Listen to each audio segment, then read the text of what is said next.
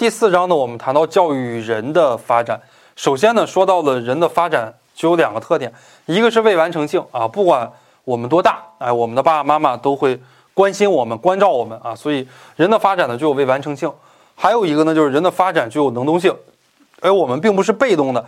适应这个环境、适应这个社会，而我们是主动的去学习和发展。再往后呢，谈到了人的身心发展的规律性，人的身心发展具有这样的几个规律。第一呢是顺序性，第二是阶段性，第三是不均衡性。在讲不均衡性的时候，我们给大家讲到了狼孩儿啊那样的一个故事。不均衡性考的也是比较多的。还有呢，个体身心发展的差异性，不均衡性呢是自己和自己比，对吧？而这个差异性的话呢，是自己呀和别人比。还有人个体身心发展呢具有整体性，哎，所以我们的教育呢要促进学生全面发展，哎，教育的身心发展的制约因素以及我们应该如何去做啊，这是我们来给大家讲到的。后边谈到的影响个体身心发展的一些因素，比方说遗传、环境、教育、主观能动性啊，方方面面。